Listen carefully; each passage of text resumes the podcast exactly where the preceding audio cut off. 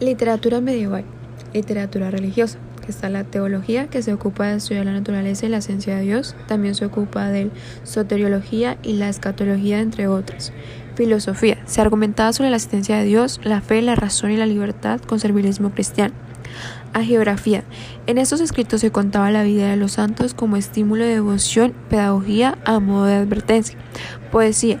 Logró con gran popularidad, incluso más de la Biblia, costaba de los himnos o cantos de liturgios con temas como la piedad. Literatura profana. Novelas. Por un lado, las novelas de caballerías con valores como la fidelidad, el honor, el servilismo y la gloria de la batalla. Por otro lado, el amor costres cortés, expresión del amor no correspondido o platónico. Sigue, cuentos, fábulas y mitologías con propósitos de entretener y enseñar. La poesía que reúne temáticas como el amor cortés, la caballería, pero en forma de poesía épica. Relataba historias famosas de amor y guerra, vestirianos con carácter moralizante. Diferencia entre épica y román o novela de cortesano o caballeresca. Función social. La épica está determinada por una acción colectiva.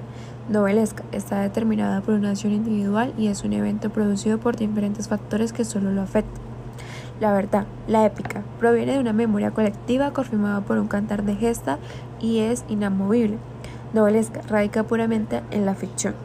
El universo ético, épica, está configurado dentro de una marca ética moral que busca probar un destino divino novelesca está determinada por elementos estéticos que funcionan con el filtro de ciertos rasgos figurativos de la realidad, lo cual permite manipular o transgredirlas.